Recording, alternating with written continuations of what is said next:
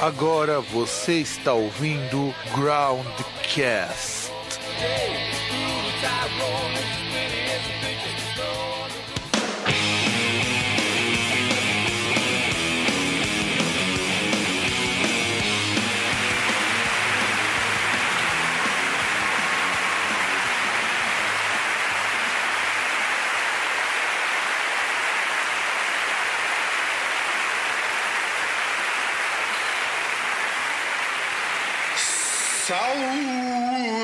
Saudações, amigos, amigas e demais amigos de demais amigas que acompanham este programa chamado Groundcast. Estamos em mais uma semana de ócio e não ócio, e dessa vez eu, Fábio, aqui de Santo André, vivo, pelo menos por enquanto, e do outro lado, aquele que é o portador de todo o mal, ele é um dos quatro cavaleiros do Apocalipse, o senhor César. É um dos quatro cavaleiros do Apocalipse.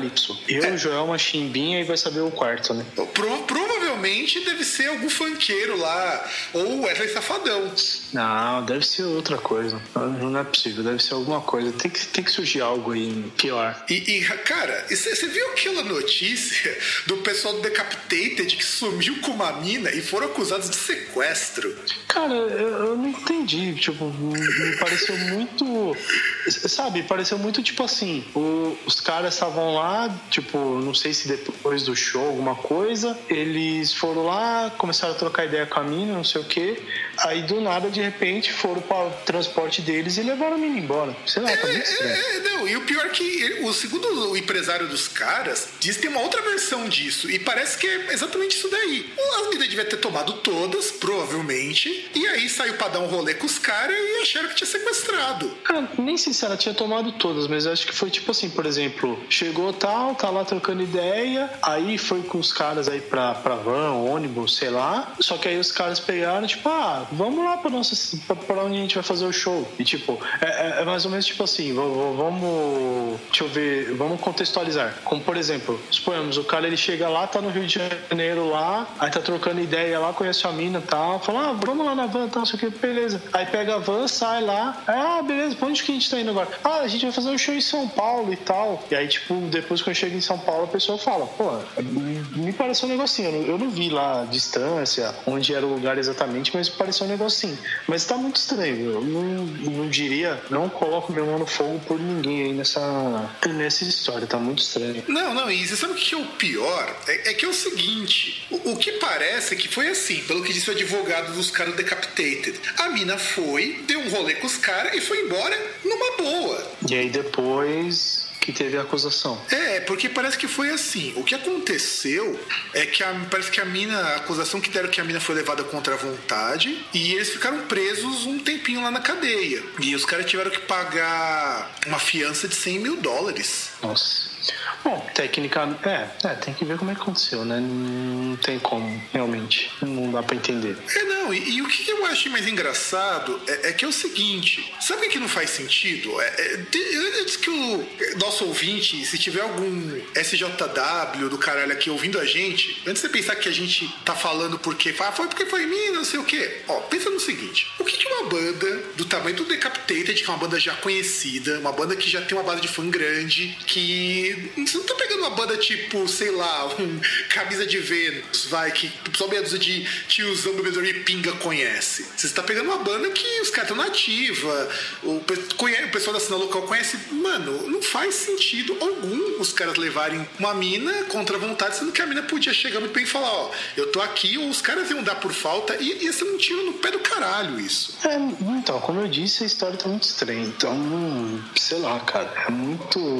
Não sei se rolou um Lost in Translation ali, tá ligado? Tipo, os caras às vezes. Uh, a mina falou alguma coisa, os caras não entenderam, os caras falaram alguma coisa, a mina não entendeu. Já que os caras em si eles são poloneses, parece, né? Sim, são poloneses. Então, não sei, cara, é, é muito estranho. É, porque a história foi assim: a mina reclamou com alguma coisa dos caras e virou isso daí, mas, cara, eu, eu acho que isso é foda, porque Vamos pensar agora no seguinte, agora na parte prática. Por mais idiota que isso seja, é comum mina assim ir em van dessas bandas quando os caras querem dar uma, uma bimbada, querem dar um batistaco, simplesmente porque os caras resolvem ser muito simpático. Porque também tem dessa. O pessoal pensa que músico é tudo meio cuzão, tudo foda-se, vou meter a rola em todo mundo, mas tem gente que é gente boa mesmo e, e chegou lá, vá, dá uma olhada aí, vai. O que sabe, eu não duvido, mas é, é muito estranho. Eu tô achando essa história muito mal então, contada. Mas, mas não tem como. Então, mas aí isso que é ruim, por isso que não dá pra falar muita coisa. Até porque quem tá falando é o advogado. Então, eu não sei até que ponto o advogado ele tá falando a verdade, não sei até que ponto a mina tá falando a verdade. Uh, se você não tem aí a versão dos caras, eles falando, é um advogado, é uma outra, é uma interface que tá lá colocando uma situação. Então, cara, não dá pra saber. É foda. Não dá. E, e o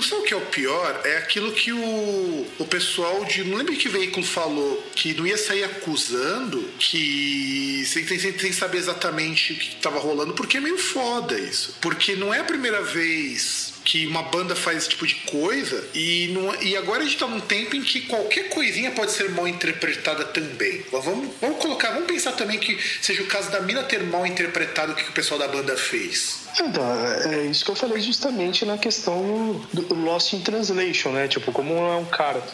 Não, não são caras que têm o inglês como língua nativa, às vezes o, o cara falou uma coisa, ou a mina falou uma coisa, e aí se perdeu, eles não se entenderam e no final saiu uma coisa que não deveria ter saído. É, é exato. E, e o que eu acho foda é que isso ainda vai render muitos episódios pitorescos, acho que até o fim mês, porque uma banda dessas ter isso no histórico? É tipo que nem o, o Faust, o Emperor e o Frost que toca no, no Satyricon, que eles não podem pisar nos Estados Unidos, porque os caras fizeram merda. O Faust porque matou um homossexual depois de ter tomado todas e bebi e ter dormido com ele e acordou e matou o cara. Acho que ficou 10 anos na prisão por causa disso. Só essa brincadeira.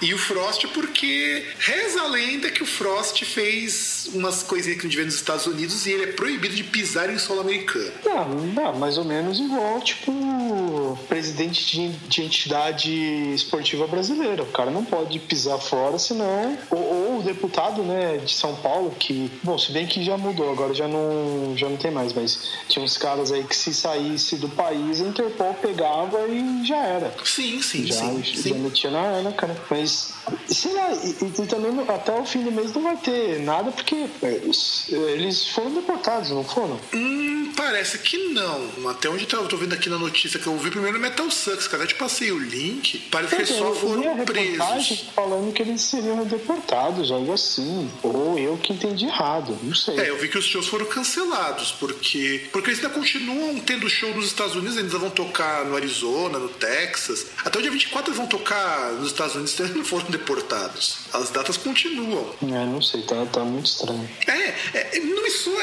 incrível isso, porque os Estados Unidos já deportaram gente por muito menos. É, eu, eu vou falar do que do, do país também que os caras, uns caras de zoeira vão no Facebook, criam uma página e falam: olha, vamos pegar o. Se o furacão tá vindo, vamos mostrar que nós somos mais fortes. Cada um vai lá na sua, na, no teto da do telhado da sua casa, coloca o ventilador ligado pra gente expulsar o furacão. Ah, cara. Mas nada supera a pérola da semana que o nosso político, que o que os jovens é, semi-analfabetos chamam de mito, porque eu me recuso a dizer o nome desse cara por aqui, que colocou a expressão Do you burn the donut? E, e aí a gente perde que é um Lost in Translation total. Não, isso aí é um Lost. Foi o cérebro dele que se perdeu, né? Tipo, saiu algum. Mais aquele esquema, tipo, tem. Tem a crença aí que algumas pessoas têm de que existe algum um esquema chamado projeção astral, né? Tipo, a pessoa tá lá, tipo, tem corpo e tem alma, mas a alma ela pode sair do corpo, né? Geralmente aí quando você tá dormindo ou está em estado de meditação. Você tá lá meditando, tua alma sai do seu corpo e, né? No caso dele, o cérebro saiu e não, não, não quis voltar mais. Porque é, é, é, muito. É muita demência, né? Tipo, né? E, e o pior é, porra, eu, eu, queria falar alguma coisa, mas eu acho que a gente devia deixar isso aí para aquele programa normal se falar merda, porque aí já teria já tinha umas ideias para isso. Não sei, não sei se eu falo o que eu deveria falar agora, se eu deixo para esse programa. É, eu tô muito confuso. Abra, abra seu coração, César. O nosso ouvinte quer ouvi-lo. Afinal de contas, seu coraçãozinho negro, cheio de ódio e rancor, acumulado de séculos. Ah, cara, não sei. É que eu tava pensando assim, tipo, vamos pensar aí, já que é pra. Vamos olhar pelo lado lúdico, né? E vamos pensar em outras expressões aí em inglês, iguais essa aí do, do, do vômito, né? É, exato, do, do, da, da, daquele, daquele lá, daquele lá que, afinal de contas, se você a pessoa diz do, do Burn the Donut, eu fico imaginando o, como que o cara deve ter rido pra caramba. Imagina se ele pegasse uma expressão do tipo, vai catar coquinho. Imagina isso em inglês. Go to catch the little coconut. Não, não, não, não. Tava pensando justamente em expressões disso que ele quis falar. Como, por exemplo, uh, sentar numa boneca. Sit on the doll. Sit on the doll, claro. É. Sit down the doll, cara. Sit down the doll. Porque em inglês sempre não, você não. colocar sit, você tem que colocar o down junto, que é sentar-se. Sit é, down sit the doll. on the, on the doll. On the doll, né? Porque tem que sentar na boneca. É verdade, on the doll, on the doll, verdade. Na boneca. É, não, é, pode, pode, não pode ser in, porque senão teria que. Bom, também pode ser, vai. Pode ser. Depende... É, seria on, né? Até pra. Né? Depende, depende, o... depende se fosse e se entrar nas bandas da bunda? É, justamente para isso, né? Essa é a, o, o, o entendível, né? A, até para entregar a ideia de, como dizia aquela música do Faustão, é, nós somos do tempo em que sentar numa boneca era só quebrar um brinquedo, né? Ou sei lá, meu, a gente pode mandar, imaginar, por exemplo, é, Drown the Goose. É, Drown the Goose, né? Afogar o ganso. Drown the Goose. É. Oh. Que mais expressões que a gente pode verter pro inglês que ficam ridículas, meu? É, é, porque eu não vou pegar as expressões de inglês e verter pro português porque elas são muito mais toscas do que vocês imaginam. Não, não, não. Tem que, tem que ser do português pro inglês, que é justamente que, que é aquele, aquele negócio tabajada, né? Sim, claro. Não, porque, porque eu vi aquilo, me lembrou muito Cacete Planeta, porque é muito tabajado esse negócio. É muito fucker and sucker, tá ligado? Verdade, verdade, cara. Muito fucker and sucker mesmo. É. É. Que, aliás, fucker and sucker também é a expressão literalmente traduzida português para inglês, cara. É, então. Porque, porque tipo, não faz o menor é muito... sentido. Não faz o menor sentido. É, então, é muito. Pô, tipo, você pegar aí, por exemplo, é. Put the coat on the croquette.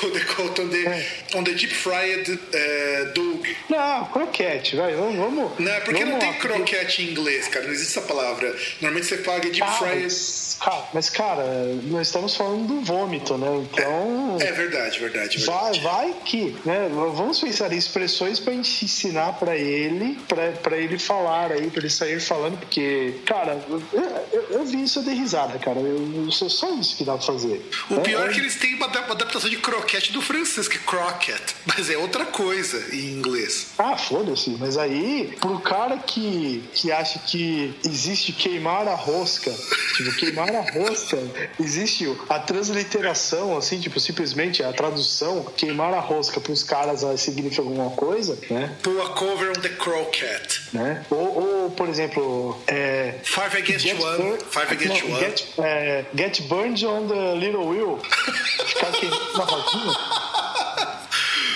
Essa também é muito boa, essa também é muito boa. Mas eu, eu, fica, eu ficaria ainda, de verdade, com o, o, a, a, frase famosa de senhor Jailson Mendes, Jailson em inglês, que Oh, it's delicious, man. Também. Já, cara, já pensou fazer versão em inglês das falas do Kid Bengala do Brasileirinhas. Ah, cara, mas.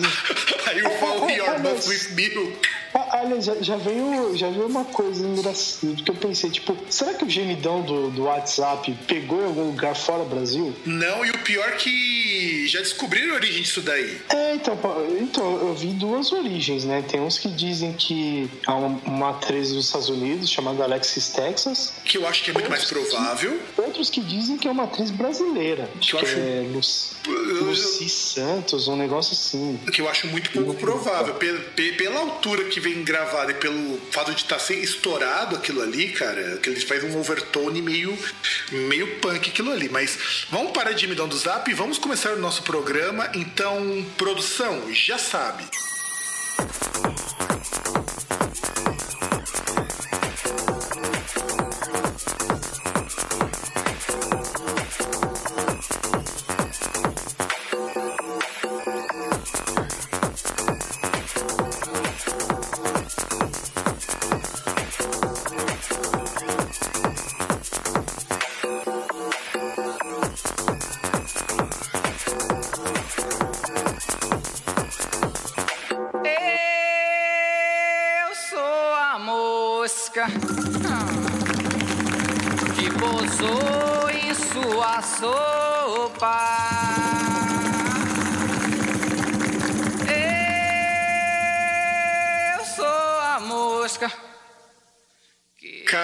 Gente deve estar tá enrolando para fazer esse programa faz acho que mais de um ano.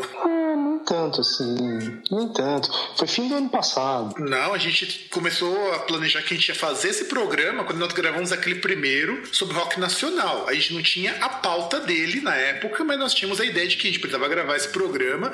E que inclusive ele era para ser o último daquele do rock brasileiro, mas por algum acaso de destino veio parar aqui. Não, então, mas foi no fim do ano passado. Foi acho que para outubro, novembro, por aí. Foi no finzinho do ano. É, de qualquer forma, foi inclusive o nosso maior groundcast até hoje foi o de rock nacional, que a gente precisa voltar e falar de outras coisas, porque tem muito cara para falar. É, inclusive, eu acho muito bacana falar de rock nacional do groundcast, porque tem muita coisinha que eu fui descobrindo nessas pesquisas que, cara, foi foda. Inclusive, foi o Groundcast número 58. Ó, pra você ter uma ideia, César, faz mais de um ano essa pocilga. O Rock Nacional foi o programa 58, gravado no dia 6 de abril de 2016. Ah, tá, 6 de abril. Tá, então beleza. Não, mas a gente gravou um outro sobre rock nacional, alguma coisa do tipo. Não, nós não gravamos. Eu fiquei pensando alguma coisa aí. A gente gravou daquelas bandas superestimadas que a gente falou lá de um grupo de rock meia bomba.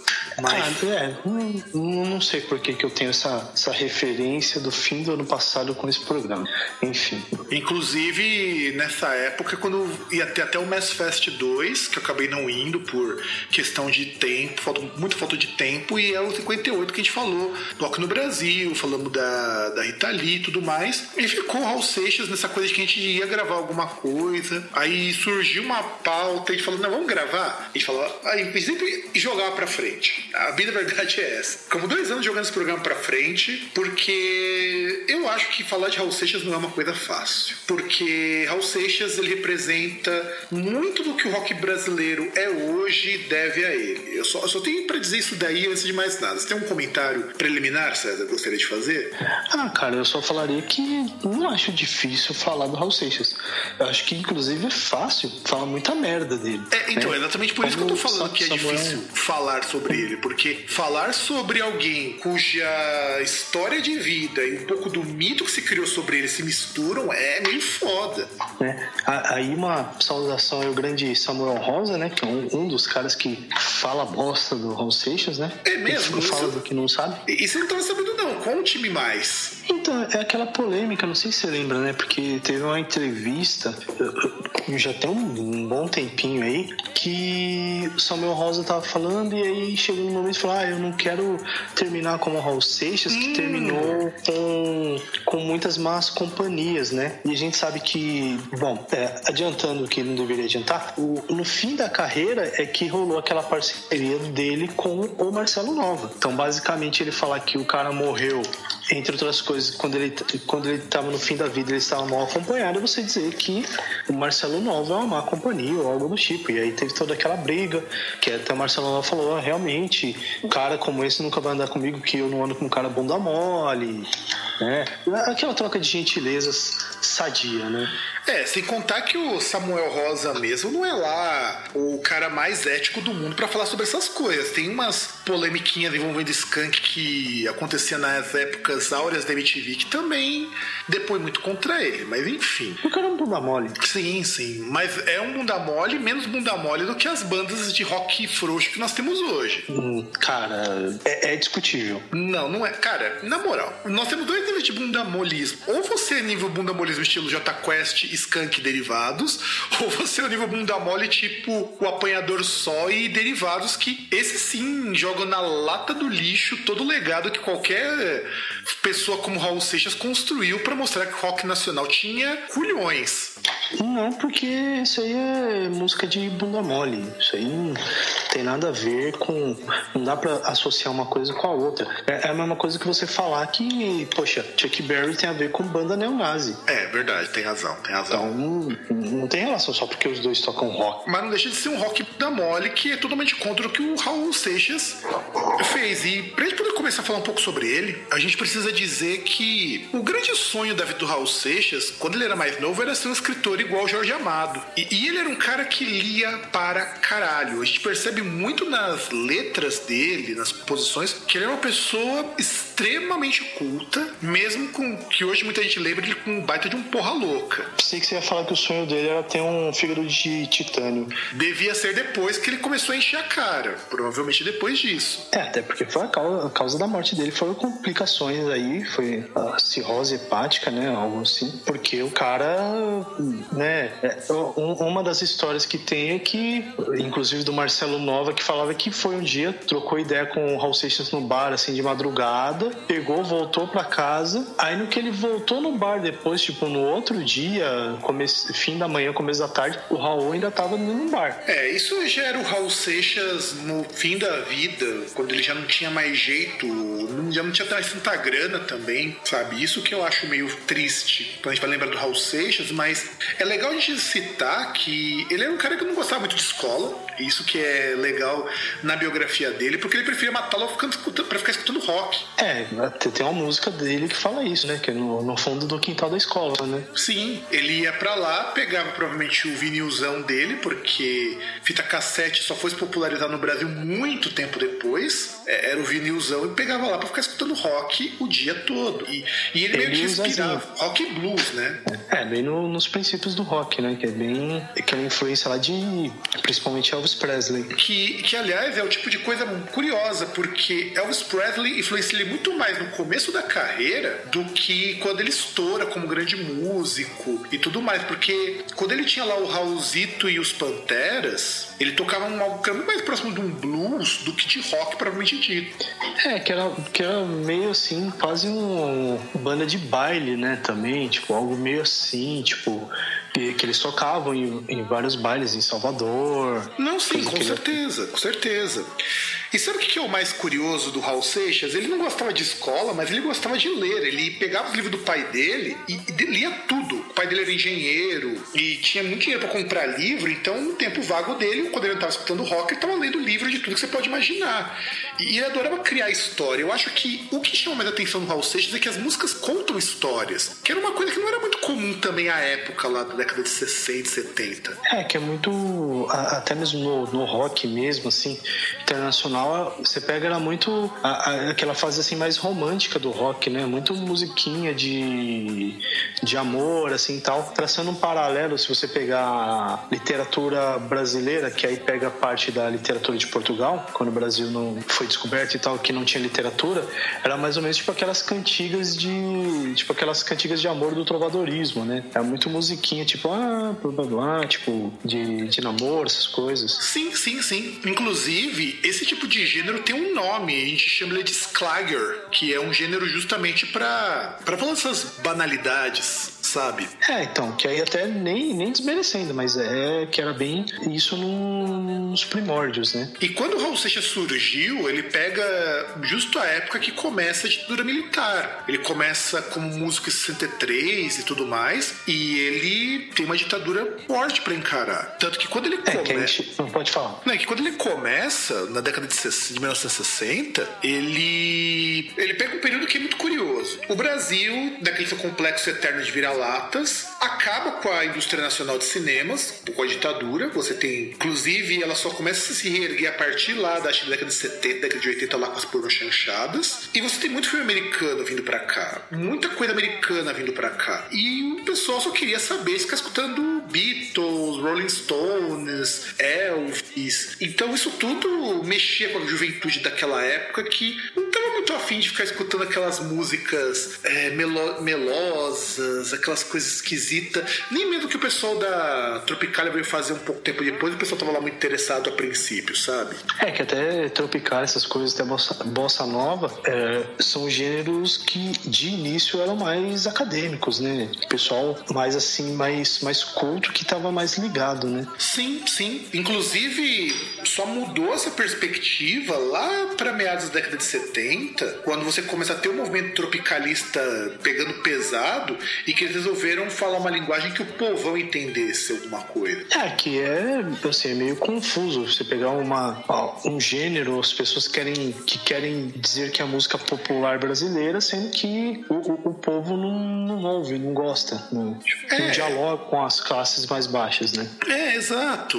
A MPB tinha esse problema que o Raul Seixas ele percebia que precisava ter uma voz mais atuante, uma voz com alguma coisa mais descompromissada, porque algo que o Raul Seixas sempre teve, pelo menos tematicamente falando, esse descompromisso de ah, vamos mudar a sociedade, mas ele criticava mesmo assim, ele metia o dedo na ferida, só que de um jeito que era muito diferente da elegância de Chico Buarque ou de um Caetano Veloso, por exemplo. É, é que na verdade até essa questão de rebuscar e tal e de temática é, é, era muito mais no desenvolvimento do tema do que no, no vocabulário, né? Então você não precisava é, usar um vocabulário rebuscado para falar, por exemplo, sobre uma sociedade onde, onde você poderia fazer o que você quisesse ou, né, o, o que você quisesse seria lei. Que inclusive, que é o que a gente vai citar mais para frente, que são os conceitos da telema que o Raul Seixas depois vai incorporar quando tem aquela parceria com o Paulo Coelho, são conceitos extremamente complexos. Não é uma coisa fácil, mesmo para quem gosta desses assuntos esotéricos, a cabala, telema, são coisas super difíceis de entender. E ele transmite isso numa facilidade que é impressionante. É, que aí é a questão do. Não sei até que ponto que é a questão do interesse assim, da pessoa de. Uh, de passar aquilo, né? De realmente propagar o negócio, não simplesmente de fazer algo para falar, olha, eu sou o cara, né? Não é simplesmente para você fazer pose, né? Sim, exatamente, exatamente. Tanto que o Raul Seixas, nesse período, a gente até pode colocar, vamos pensar que o Raul Seixas ele começa a surgir no mundo da música a partir de 1955, quando ele monta a primeira banda dele, que começa a ter os nomes muito curiosos, como Relâmpagos do Rock, e depois chama The Panthers, e termina como Raulzito e os Panteras. Olha a influência daquelas bandas dos anos 50 que tinham uns nomes muito feios, tipo The Beatles, cara, os Besouros. É, é, é, é muito cara de rock inglês isso. Mas as de 50, né? Porque você tinha, por exemplo, Bill Haley and the Comets, né? É, Bill Haley and the Comets. E o que eu não duvido que depois tenha virado aquele lá do, do cara dos Blue Caps também, por causa da sonoridade. Sim, do. Caramba, qual que é mesmo nome? Olha, uma hora a gente vai Renato lembrar. Renato e seus Blue Caps? Sim, assim. Renato e seus Blue Caps. É alguma coisa assim, que a sonoridade lembra muito do Bill Haley and the Comets. É. E esses nomes eram nomes muito estapafúrdios, mas que pra época, década de 50, funcionavam que era uma beleza. É, é porque é sempre um. aquele esquema lá que tem o cara e os acompanhantes, né? Tipo, meio que os ajudantes. Isso é meio que uma herança do jazz, esses nomes, porque quando você tinha os primeiros grupos de jazz, você tinha um músico principal e a banda de apoio que muitas vezes variava quando você não gravava esses discos. Então, por exemplo, você tinha não sei o que e os e banda e amigos. De repente as bandas começavam a ter esses nomes depois, porque ganha destaque o artista principal e a outra banda é só para dizer, ó, nós somos a banda de apoio. E que propagou depois, né? A Janis Joplin mesmo, tinha a Cosmic Blues Band que acompanhou ela durante um tempo. Uh, putz, Acho que a Joan Jett também não teve Joan Jett and the Black Hearts também. Uh, tinha uma outra banda também agora. Eu, eu, tinha vindo assim à mente, mas depois que eu lembrei o nome da, da banda da Janis Joplin, ele me fugiu. Tipo, ah, mas, você tem? Tipo... Sim, sim, sim. Mas os próprios Rolling Stones no começo era um nome compridão desse tipo também, se eu não estou enganado. Ah, mas você pega, tipo, uh, várias bandas, por exemplo, Titãs, né? Que eram os Titãs do Ye Ye Ye. Então é, é, é uma tradição que, assim, acho que de 80 para frente, assim, tipo, princípio de 90 80, de 80 para frente foi morrendo, né? Mas, mas até 70 e poucos assim era algo que ainda tinha. Começo da década de 80 algumas bandas ainda tinham, só que depois elas foram abolindo, né? Sim, ó, pra você ter uma ideia, pegando aqui a lista de algumas bandas da década de 1950, você tem o Jay and the Americans, Frank Lemon and the Teenagers, Joy D and the Starlitters, Maurice Williams and the Zodiacs, e, e por aí vai. Era realmente uma coisa muito, muito anos 50. E os nomes das bandas dos anos 50 também eram nomes muito legais. Tipo The Diamonds, The Bostons, Johnny and the Hurricanes. Esses nomes eram muito bons e eu acho esses nomes maravilhosos, porque eles são tão, tão idiotas, mas são tão bonitos de você ler esses nomes. Então, mas, mas é, é, é, que você pega, por exemplo, se você pegar aqueles caras que eram sozinhos ou eram artistas solo, por exemplo, Hit Valens, né? Tipo, você fala, ah, Hit Valens. Fala, meu, Hit Valens Tá, e aí? Não quer dizer nada, né? Não, exatamente, não quer dizer nada. E, e, e essa que era a graça do rock dos anos 50, 60, e um pouquinho nos 70 também, mas 70 já começa a ter uns nomes menos, vamos dizer assim, estranhos. Mas assim, o Raul Seixas, quando ele começa então o Raulzito e os Panteras, é o primeiro grupo dele, e é um grupo cujas vendas são uma grande bosta. Quando eles gravam um disco em 1968, ele é considerado muito complexo olha a gente falando aqui do problema que a MPB sofria e o Raul Seixas, ele percebeu que. Ah, fala, vamos colocar uma banda de rock, vou colocar tudo que eu tenho de influência pra, porque é legal, né? Tipo que faz umas bandas de power metal que os caras lê trocentos livros de nerd e os fãs não conhecem metade, mas os caras acham que é da hora. Que se, se o cara que você é fã, ele gosta do negócio, deve ser da hora, né? Com certeza. Não, sem contar que eles têm até uma versão do Lucy in the Sky with Diamonds, que é um cover de Beatles, né? Que é uma versão Você Ainda Pode Sonhar. Que, mano, que música ruim essa daí. A versão do Beatles é muito melhor. E, e que depois, se não me engano, o Ira fez uma versão também. Sim. Cantou essa versão. Sim. Você Ainda Pode Sonhar. Mas, no geral, é um disco bom. E é um disco que saiu com uma gravadora grande. Saiu pela EMI. E saiu porque o Raul, ele era produtor musical nessa época também. E por ele ser produtor musical, ele tem vários amigos, incluindo o Gerry Adriani, que foi o cara que mais ajudou ele nesse começo de carreira, que o cara era um fudido da vida, o Raul Seixas, que ele conseguiu gravar esse disco, conseguiu uns, uns trampos de produtor musical e foi entendendo, pegando a malemolência de como que esse mercado funcionava. Inclusive, o Reggie Adriani chamava eles pra ser a banda de apoio dele. Então, quando ele ia tocar, era o Raul Seixas e os Panteras que iam lá fazer a parte de, de sonorização. É, é interessante, ele é o cara que mais ajudou o Raul Seixas durante muito tempo. Sobretudo quando o cara tava na pior. É, e é interessante até se você lembrar que é um. A gente tá falando de um contexto aí que Male Male o Brasil tava começando a ter é, rodovias, né? Tipo, de, dessa época aí, do, do pós do meio assim da Segunda Guerra Mundial, tal, de todos aqueles acordos com, com os Estados Unidos e tal, de impulso da indústria automobilística, que aí você precisava ter estradas e, e aí, tipo, você imagina, né? Não dá pro cara ficar, por exemplo, ah, vamos supor que o cara é do Rio de Janeiro. Pô, vai viajar o cara e a banda dele pra Bahia, tá ligado? Né? Você precisa também conhecer uns caras em outros lugares para poder, poder te acompanhar, né? E até às vezes, os caras são bons, você, você traz eles pra cá.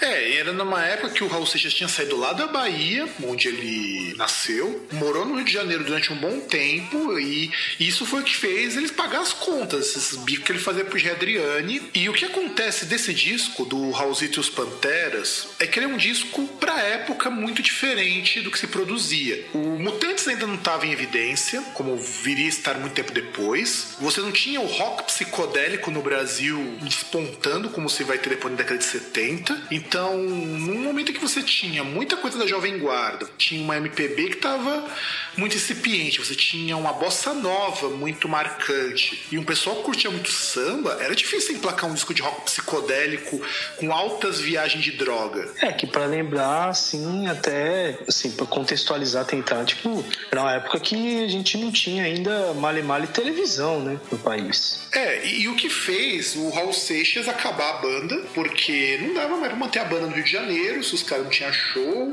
só tinha medo de show que fazia com o Jerry Adriano, e aquilo não tava mais pagando desconto de ninguém. Então, chega uma hora que o Raul Seixas falou, não, agora nós temos que voltar. Quer dizer, ele foi voltar lá pra Bahia, e quando ele volta, ele vira produtor musical da CBS Discos. E esse tempo como produtor musical da CBS Discos é talvez o momento mais importante da vida dele antes dele estourar. Porque ele toma contato com muita gente e é o momento em que ele aprende como que funciona a indústria fonográfica. E também que ele faz umas assim, que ele já tem um pouco mais assim de liberdade e ele faz até a, a a primeira invenção dele aí, né? A primeira cagadinha dele. Ou primeira, primeira saída, assim, né? Tipo, mais saída da casinha, né? Ah, sim, isso com certeza. E, e nessa é, época, porque... em 68, quando ele volta lá pra, pra Bahia, graças ao G. Adriane conseguiu esse tempo para ele, ele começa a virar compositor. É, é, aqui que começa o Raul Seixas compositor. Ele deixa de ser músico por um tempo, vira produtor musical e compositor. E isso é uma coisa muito importante porque ele faz músicas que viram hit com outras bandas. E por conta disso, ele começa a fazer música pra gente como o Ed Wilson, Renato seus Blue Caps, o próprio Adriane e o Odair José. Então, pelo fato dessas pessoas cantarem músicas dele, gravar música dele, ele começa a ganhar um dinheirinho com royalties. Na época que músico ganhava alguma coisa com royalties de música. É, e o, e o fato dele ser produtor trazia algumas coisas.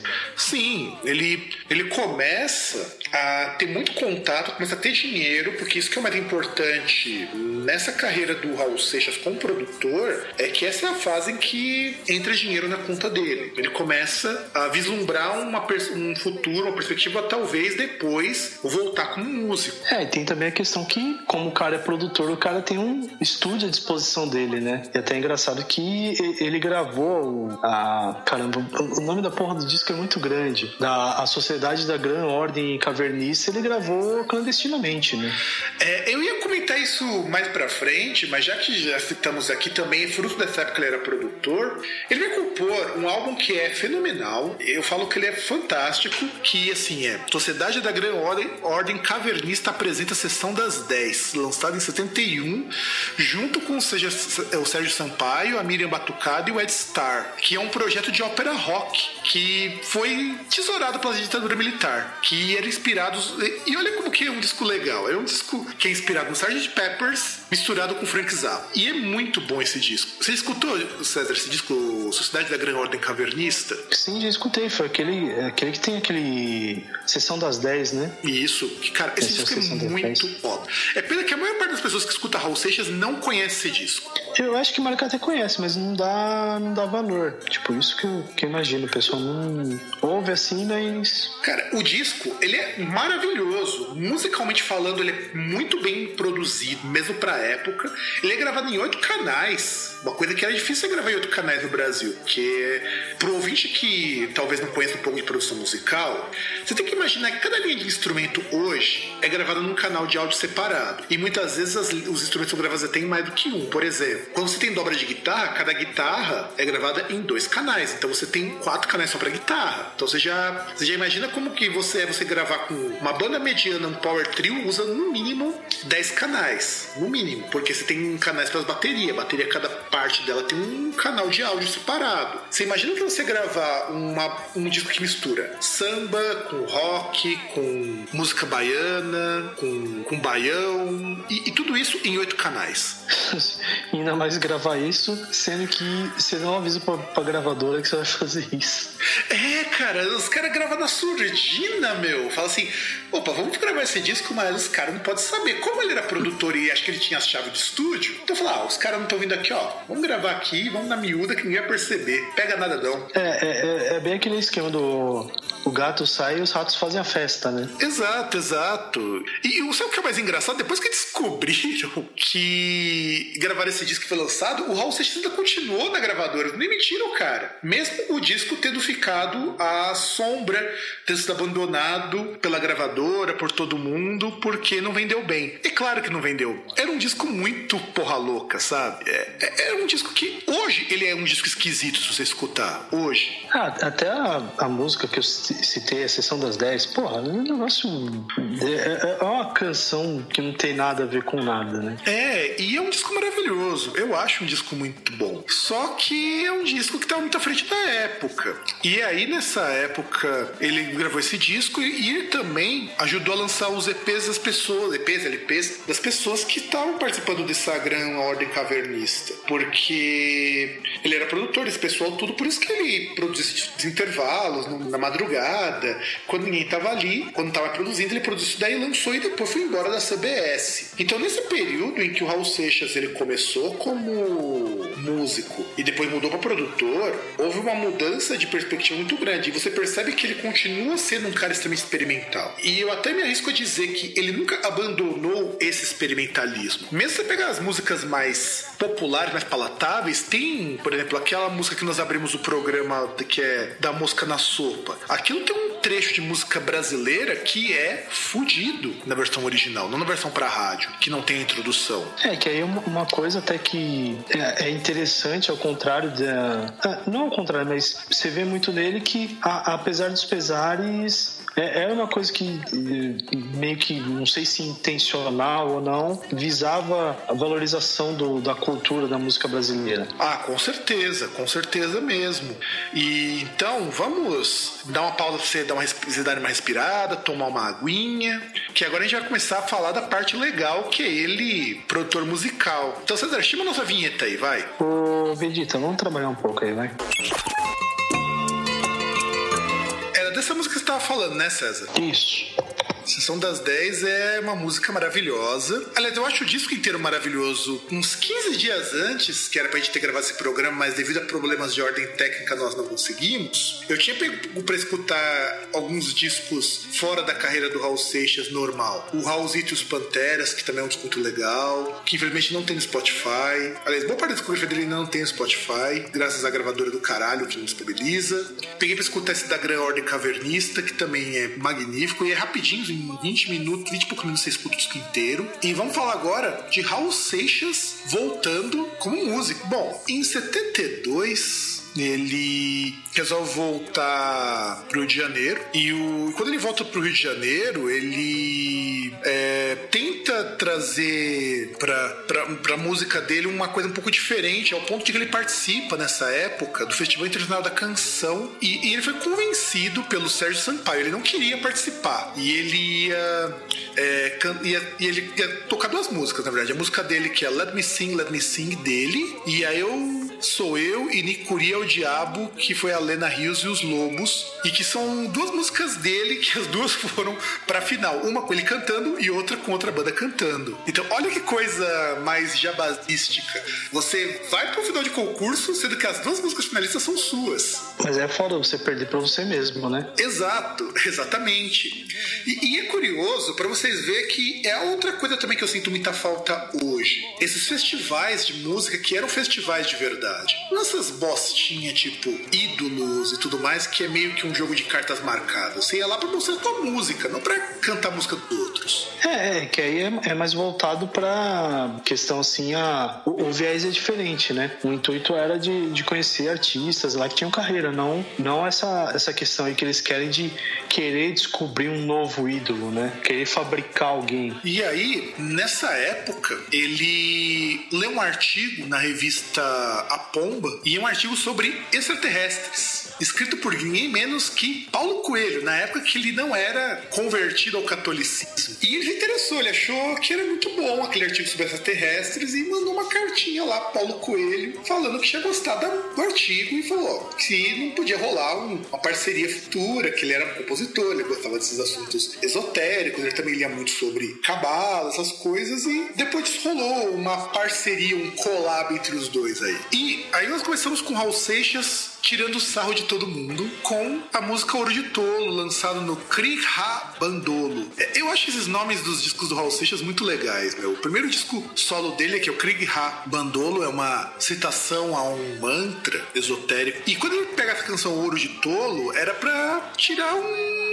barato com a época do crescimento econômico lá da ditadura. Pra ele mesmo conseguia ver que a coisa não era bem, bem assim, que a coisa ia dar ruim. Eu não tenho o que falar. Esse disco para mim é o preferido. Esse disco é espetacular, cara. Eu acho que no geral, da discografia dele, eu gosto muito do Kriha justamente porque boa parte dos grandes clássicos dele nasceram aí. Metamorfose Ambulante, Música na Sopa, O Capone, tudo tá... E, e tem outras até que não são consideradas, né? Você tem Cachorro Urubu, Rock Xixi. Embora o sucesso dele não tenha vindo esse disco, ele vai vir bem depois, mas é nesse disco que ele já mostra uma tendência meio subversiva. Só de pegar, por exemplo, a Ouro de Tolo, quando ele começa a dizer assim: eu devia estar contente porque eu tenho um emprego. Sou um dito cidadão respeitável e ganho 4 mil cruzeiros por mês. E eu devia agradecer ao Senhor por ter tido sucesso na vida como artista. Eu devia estar feliz porque consegui comprar um Corcel 73. E, ele vai debochando dessa coisa de que, como a gente tá atrasado e tá tendo um milagre econômico para enganar o brasileiro de que o país estava numa recessão fodida e os militares estavam é, pedindo empréstimo para Deus e o mundo que a dívida foi paga no final do regime. Nós demoramos muito tempo para pagar essa dívida. E, e, não só isso, né? É aquela questão também do, do pensamento assim da pessoa de tipo, ah, que eu tô aqui fazendo a minha parte, que eu tô fazendo muita coisa, né? Sendo que, na verdade, cada um vivendo a sua a vidinha medíocre, né? Exato, exatamente. E uma coisa que eu achava muito legal do Raul Seixas, no geral, é que nesse disco ele tem uma capacidade de criticar esse establishment que é incrível. Você pega o Metamorfose Ambulante mesmo, ele é uma crítica velada a muita coisa que acontecia no Brasil. Por isso que ele fala que preferia ser uma metamorfose ambulante. Porque ele, ele preferia mil vezes ter essa questão de poder mudar de opinião, se assim lhe fosse conveniente, do que ser preso a dogmas do passado. Eu acho que é um disco bastante filosófico em muitos aspectos, se você parar a pensar. É, bastante. Eu, eu, imagino só, tipo, se pensar no Brasil, um país de maioria católica e tal, você pega uma música como, por exemplo, Rock Xixi, onde ele fala que ele é o anjo do inferno, né?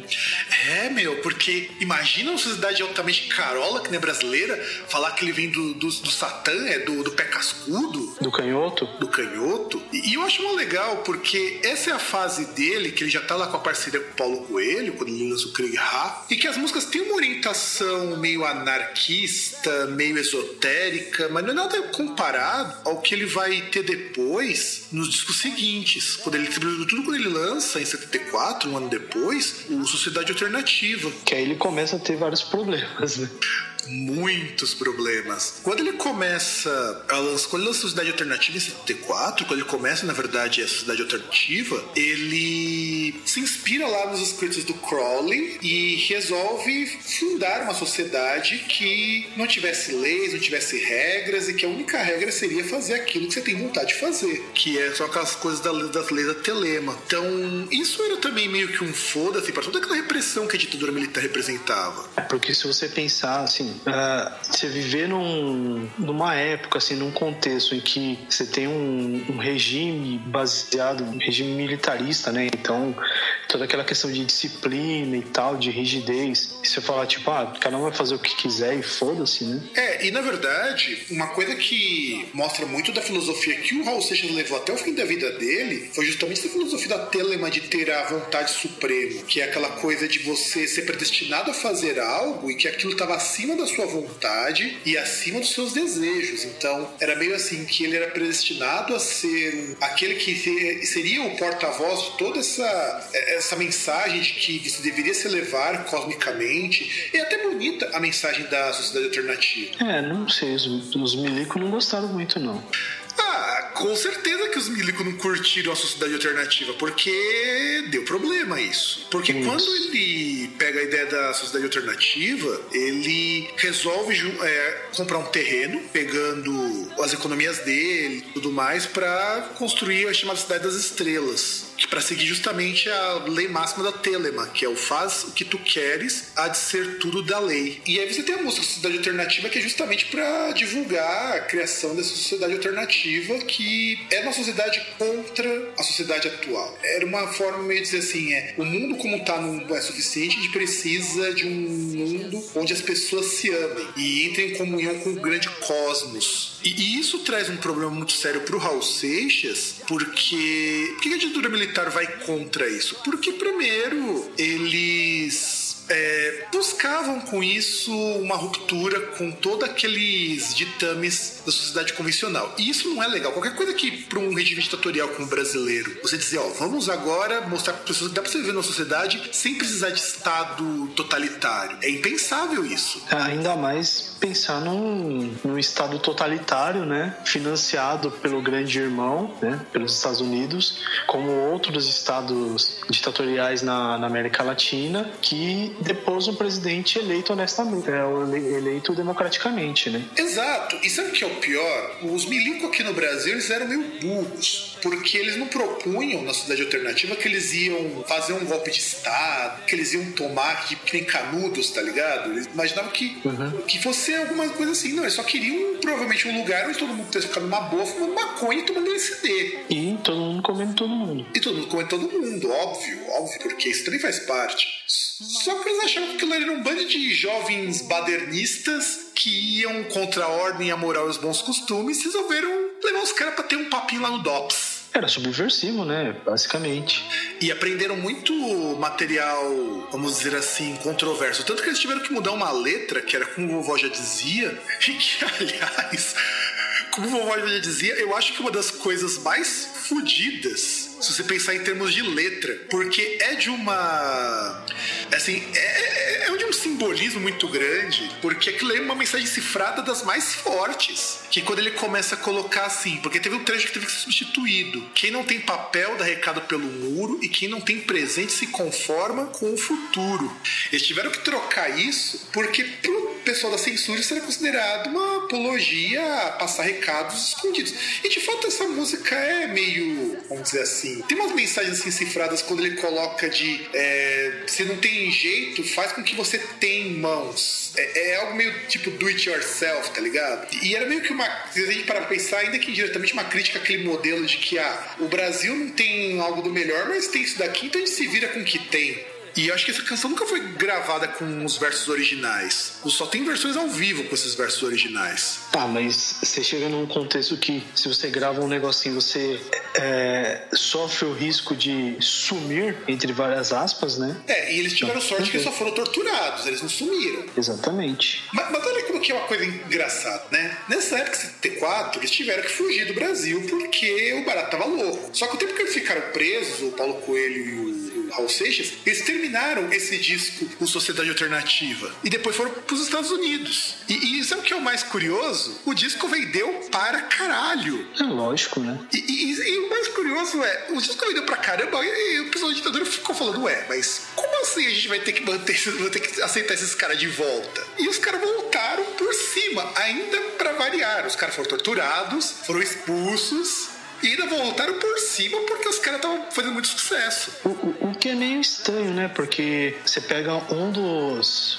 A grande referência do Hal Seixas é, é o Elvis Presley, e no caso dele, Elvis, ele era muito co colaborador do, do, regime dos Estados Unidos, né? Até questão de, da guerra mesmo, ele se alistou e tal, né? Sim, e, e em 74 ele vai lançar esse disco que tem a sociedade alternativa, que é o Gita. Acho que é Gita ou é Gita, não sei como que se pronuncia isso. E foi um disco dele que ganhou ouro, vendendo 143 mil cópias. E, gente, isso é muito disco. Numa época em que as pessoas não tinham dinheiro para comprar disco, era caro você comprar um LP. Lançado por uma gravadora que era uma gravadora média na época, que era a Philips. Não tinha o alcance que uma WEA tem ou a EMI tinha na época. Ele conseguiu mais do que o dobro do Crick Ha. E, e o Gita, eu acho que para mim é o melhor disco dele. Para mim é o que eu gosto mais. Sobretudo por conta de que é o disco mais esotérico dele. Mas não é o disco que tem mais hits, infelizmente. O Krieg Ha tem muito mais hit que esse disco. Mas esse disco é o que vendeu mais. E como se não bastasse, quando eles lançaram o Gita, então fez sucesso todo. E eles voltaram para pro Brasil e falaram: agora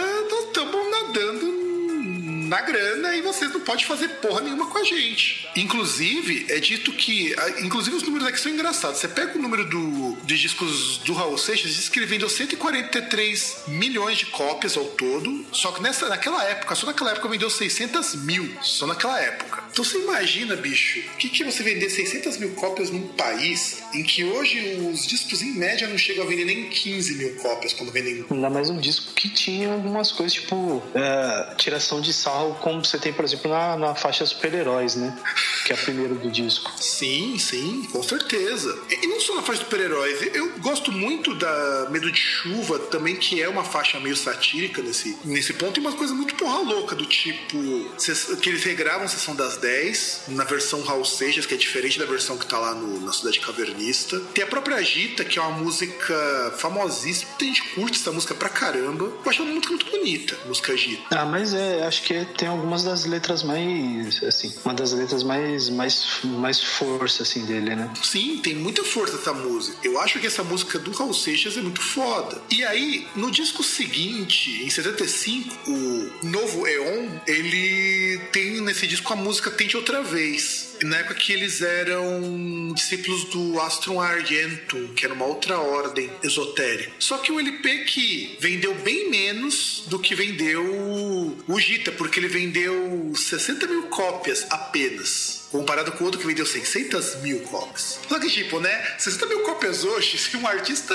grande hoje no Brasil vende 60 mil cópias, ele tem que estar muito feliz, porque é muito disso. Ah, mas também artista hoje, cada bosta, né? Que... Ah, não, sim, sim. E, e você tem nesse disco, no Noveon, músicas muito boas. Você tem a Tente Outra Vez, que é uma música que muita gente conhece dele. Tem o Rock do Diabo. Tem a Maçã, que foi gravada aí por vários artistas depois, né? Sim, com certeza. E outras músicas que eu acho assim, não são ruins, mas não são tão dignas de nota quanto essas três. E eu ainda coloco do rock do diabo porque ele pega muito aquela coisa do rock dos anos 70 que fala, nossa, nós somos satânicos, não sei o que, justamente que é pra tirar um sarro com o pessoal mais carola e vender disco. Ah, mas, por exemplo, você pega Caminhos, é uma música também que, tipo, a parte, a letra, assim, é foda, né? Eu acho que em termos de composição, essa década de 60 até a década de até o final da década de 80 é uma época boa para ele. Só que aí ele vem, ele tem o novo Eon, aí tem a, a gravação de Sociedade Alternativa no documentário Ritmo Alucinante, que é o documentário sobre o rock do Rio de Janeiro, chamado Ritmo, que foi no, o Ritmo Alucinante, e também ele grava no, no ano, nesse mesmo ano o Hollywood Rock. E o Hollywood Rock também é um disco com baixas vendagens, que é um disco ao vivo. Ele gravou o, o, o, o Hollywood Rock, ele gravou que é um, assim, um disco ao vivo do Raul Seixas para o festival Hollywood Rock, que era um festival que ainda existia e só foi acabar, acho que lá pro final dos anos 90 o Hollywood Rock foi acabar. Foi acho meados da década de 90. Isso, acho que em 97, 98 que o Hollywood Rock acabou. E em 76 ele grava o Há 10 mil anos atrás, que eu acho que foi a primeira música dele que eu escutei, do Raul Seixas, que eu, que eu me lembro até hoje. A primeira música dele que eu escutei foi 10 mil anos atrás. E esse disco é um disco que eu gosto muito também. Embora eu, particularmente, acho que só a música 10 mil anos atrás é uma música digna de nota, infelizmente. Não, que isso. Não, digna que de isso? nota, que eu não tô querendo dizer que as outras sejam ruins, mas eu falo digna de nota no sentido de, de destaque que ela recebeu. Porque nenhuma outra música desse disco recebeu tanto destaque quanto ela. Olha, você tem algumas assim que tem relevância. Por exemplo, As Minas do Rei Salomão. E tudo bem que ele regravou depois a música e, e diferente, inclusive, né? Ele regravou assim com a música um pouco mais sei lá, acho que uma pegada mais blues e tal. Aqui ela tá meio aquele estilo ainda meio rockão, década de 50. Ou, tipo, você tem também Eu Também Vou Reclamar. E aí tem outras que eu já acho dignas de, de nota, mas aí já questão individual, né? Não, eu, eu falo isso não porque eu tô dizendo que o disco seja ruim ou alguma coisa do tipo. Não é nem isso que eu quero dizer. Eu tô falando assim, nós compararmos em termos de hit, nós só temos um hit nesse, nesse disco, que é justamente justamente o há 10 mil anos atrás. E o há 10 mil anos atrás não tem uma homenagem ruim, não, porque ele vendeu ao todo 100 milhões de cópias. Então, é, é, é, isso que eu acho, porque, por exemplo, você pegar as Minas do Rei Salomão também, não lembro se entrou em trilha de alguma coisa, e até também eu, eu também vou reclamar, que são músicas bem conhecidas, né? Ah, mas não chega tão perto se a gente for pegar a própria 10 mil anos atrás e os outros discos também que nós já citamos. Então, por isso que eu falo que elas não são dignas de nota, não por serem ruins, mas eu falo de do destaque que teve, embora seja um disco que vendeu muito. E esse disco Nossa. também é o último disco deles, dele com a gravadora Philips e o último da parceria dele com o Paulo Coelho. O que dá uma mudada muito significativa no teor das letras, porque ele abandona um pouco esse lado místico, esotérico, depois que ele rompe com o Paulo Coelho. Tá certo que os caras continuaram amigos ainda. É o tipo de coisa que é até engraçada, porque eu tenho certeza que o Paulo Coelho ainda ganha royalties dessas músicas. Não, mas claro que deve ganhar, né? Porra. Mesmo ele sendo hoje o escritor é, brasileiro mais bem pago, ele deve ganhar royalties disso, com certeza. É, se Rodolfo Abrantes ganha uh,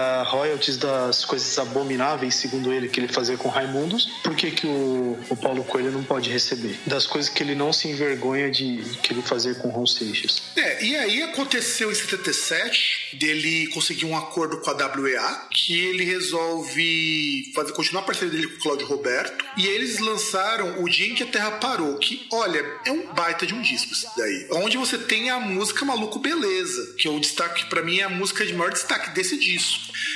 E, e é um disco que, para mim, ele é mais variado musicalmente do que os outros. Porque ele começa a incorporar um pouco de funk, tem um pouco mais de MPB também, e é um disco mais palatável, por assim dizer. É muito mais palatável do que os discos anteriores, embora não tenha sido o mesmo sucesso do Gita, ou o mesmo sucesso do o há 10 mil anos atrás, é um disco muito bom. Eu, particularmente, digo que assim, é ainda uma fase que o Raul Seixas estava bem criativo, estava bem legal. É, já não é um disco assim dos meus preferidos, mas tem algumas coisas lá, tipo, no fundo do quintal da escola que eu, que eu citei. Que uma regravação, inclusive, de uma música da época do Raulzito, se eu não estou enganado. Porque ele faz muito disso também, ele regrava muita música que ele já tinha composto antes. Só que tem uma coisa muito legal, tem a música Tapa na Cara, que é acompanhado pela banda Black Hill. E, e o engraçado desse disco é o seguinte: a crítica falou mal para caramba. Porque o cara misturava funk, misturava MPB, fazia uma salada muito louca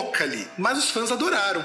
Então eu acho que o que conta é o fã. Porque você gravar é, com alguém como. Sem dúvida, né? E você gravar com alguém como a banda Black Hill, que é um dos grupos assim mais proeminentes do chamado samba rock, e que começou a fazer o, aquele funk mais estilo James Brown, eu acho que é digno de nota. E gente que. E Black Hill que já gravou com Tim Maia, Caetano Veloso, com Genival Cassiano, não é um, um pessoal de, de, se jogar fora. Então é um disco que, é mesmo que a crítica achando que não era o mesmo nível dos outros, e eu até concordo, os outros discos eles são melhores, porque eles não são tão pop, mas esse disco é um disco muito mais variado, musicalmente falando, mais rico. É, que na verdade é só mais uma coisa que faltava ele fazer, né? Porque já, tinha, já havia feito Baião, outras coisas, discos anteriores, já chegou a gravar com, com a banda do Jackson do pandeiro e coisas do tipo, né? Então era uma coisa que faltava um pouco ele fazer, né? Ele era sempre um artista que sempre tentava fazer coisas diferentes, né? Na medida do possível. E para encerrar essa fase, porque esse disco que nós falamos foi o último grande disco bom.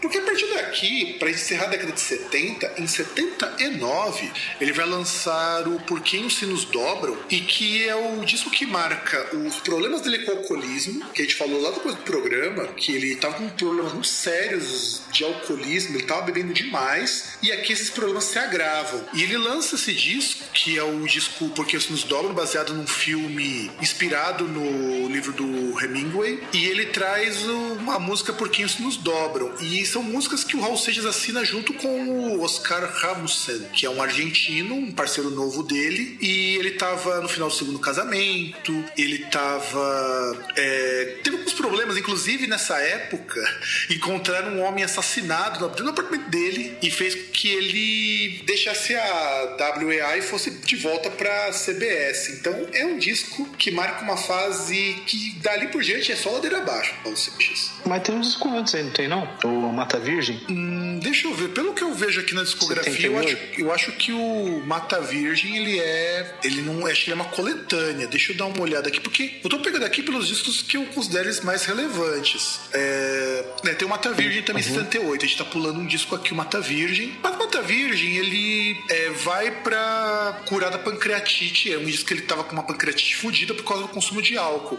E, de verdade, cara, é um disco também que eu acho ele bem meia boca. É o último disco dele com o Paulo Coelho, que são algumas sobras, na verdade que ele uhum. começa a se embrenhar pro. É, porque tem músicas com, com o Cláudio Roberto também, tem Mata, Mata Virgem também, que ele tem parceria com outra pessoa, então.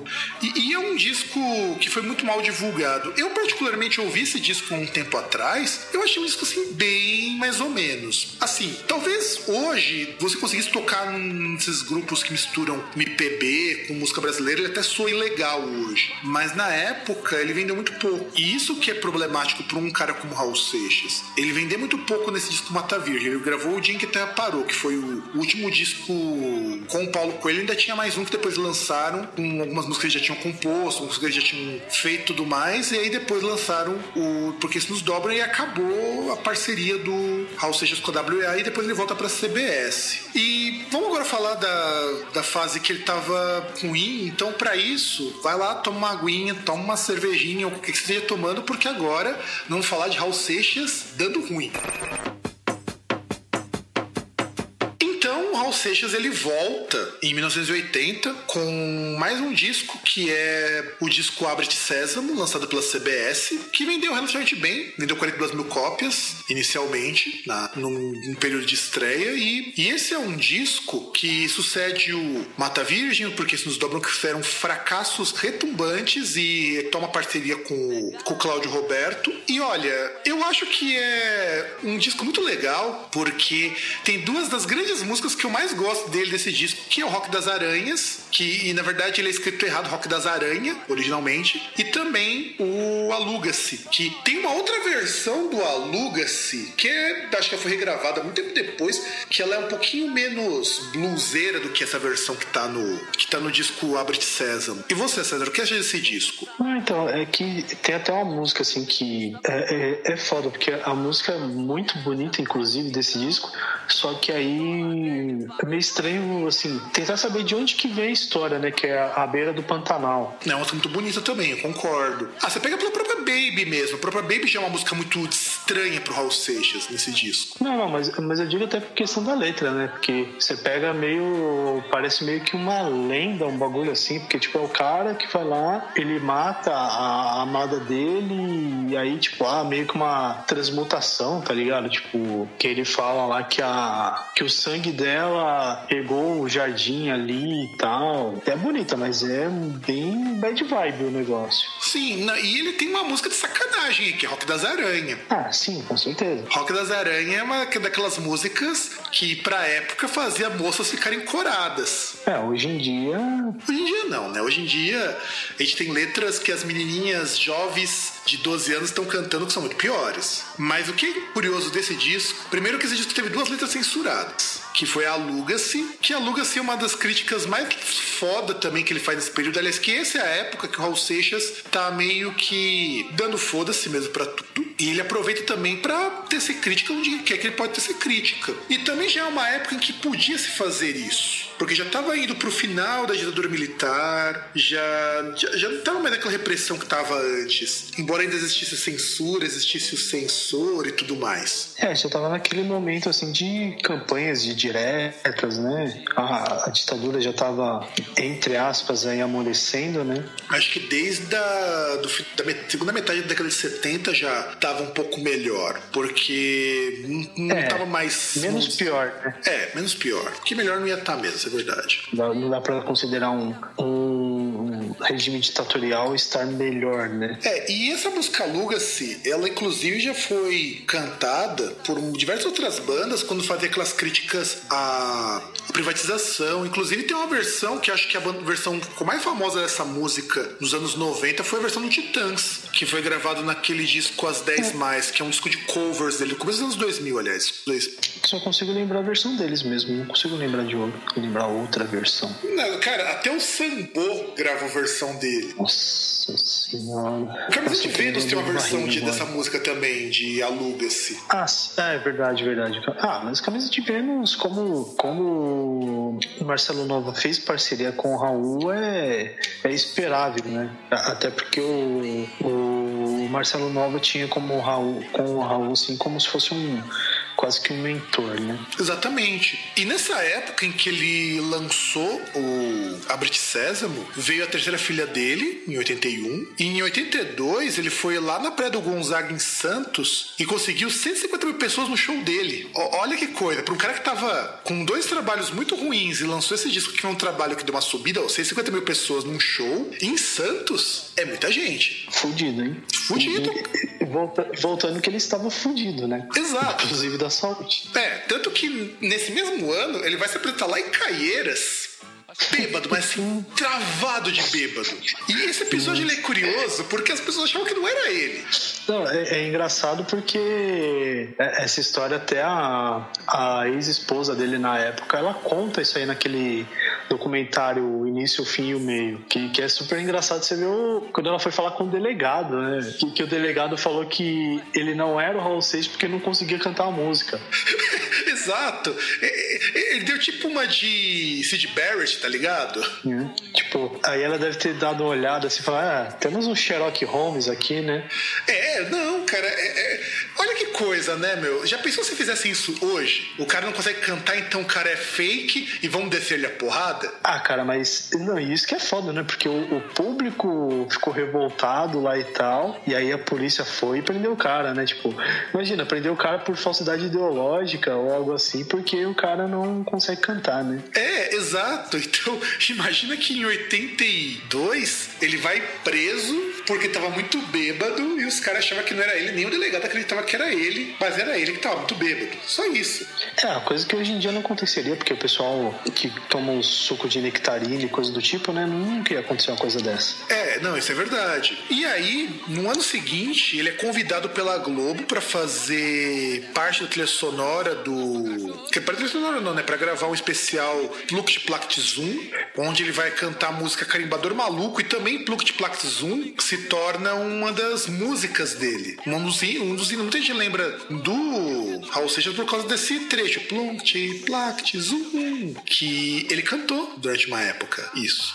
Que, que vergonha. Ó, oh, cara, mas essa música, ela foi aparecer no disco Raul Seixas, lançado no mesmo ano, em 83, e deu para ele mais um disco de ouro. Ah, cara, é, é, essa é uma das músicas que eu nunca gostei, cara. É incrível isso. Inclusive vendendo quase tanto quanto há 10 mil anos atrás. Ele vendeu quase o mesmo tanto. E, já na gravadora Dourada, que ele tinha saído da CBS, uma, na época, quando ele, depois que ele gravou a Brit Sésamo, porque na CBS eles queriam que ele gravasse uma homenagem pra Lady Di. E por algum motivo, ele achava que a Lady Di não era uma pessoa assim tão boníssima que merecia uma homenagem. Aí ele caiu fora e foi pra Dourado. É, até porque, meu, gravar uma homenagem pra Lady Di. O que, que, que, tem a ver, cara? Que síndrome de vira-lata do caralho. É, eu acho que deve ter pensado alguma coisa mais ou menos assim. E aí, quando ele foi gravar essa música pra Globo, ele gravou um disco na Som Livre, que é a gravadora da Globo, que é o Metrô Linha 743. E esse é um disco que ele. É, na verdade, ele foi um, uma, uma, parte que finalmente o Raul Seixas voltou a ir numa gravadora grande. Porque até então, desde que ele saiu da WEA, ele só estava gravando em gravadora pequena, Eldorado, Philips, essas coisas. E, bicho. Eu acho esse disco tão ruinzinho, o Linha 743. É, tem, tem umas músicas bobinhas, tipo, uh, tem Eu Sou Egoísta aí, que se eu não me engano ele já tinha gravado antes, tem aqui a gravação do Trem da Sete. É, não, sim. É, e o problema não é isso. O problema é que as músicas, elas até que são boas. E ele tem muita inovação, muito experimentalismo aí. Só que por que, que essa, é, esse disco não é legal? Porque é um disco que também mostra um Raul Seixas já desgastado pra caramba. Porque ele não conseguia nem fazer show. Essa é uma época porque tá bem tanto que ele não conseguia mais fazer show nenhum. Então meio que ele foi relegado ao ostracismo. Nessa época, ele, ele foi meio que relegado ao esquecimento, que as pessoas não queriam mais ver show. Ele tava tipo dando de Tim Maia, tá ligado? Uhum. Só que aí, ele lança em 87 o... Esse aqui eu não vou saber como falar, cara. Então, eu acho que eu vou fazer falar bobagem. O Abablubababa Bem Boom, que é um disco que, inclusive, vende mais do que qualquer outro disco dele anterior, gravado pela Copacabana Copacabana, que era uma gravadora pequena. E ele é um disco muito bem recebido pela crítica, muito bem recebido pelo público, e ele procurava é, se distanciar de uma coisa assim. Ele queria ser aquele roqueirão anos 70, aquela coisa sexo, drogas e rock and roll, e fugir daquele rock meio introspectivo, meio depressivo do pessoal da geração de 80, tipo Paralamas, Titãs, Legião Urbana, que apostava num pós-punk menos trabalhado e mais cabeça, sabe? Uhum. E esse é um disco bastante legal. Ele, eu não acho ele tão bom quanto os outros, vou ser bem sincero, eu acho que os outros discos são melhores, mas ele tem músicas muito legais, tipo Cowboy Fora da Lei, que esse é dado como o último grande disco do Raul Seixas, que é o Cowboy Fora é, da Lei. Ter o último, o último grande hit, né? Inclusive isso e o Ain Gitá também, que é um outro grande hit dele, que é uma versão dele uma música que. Sabe quando você está falando que você tinha aquela versão do Gitã, que você falava que tava diferente? Hum. Ela veio desse disco, a versão diferente do Gitã. Não, não, a versão diferente que eu falei foi de.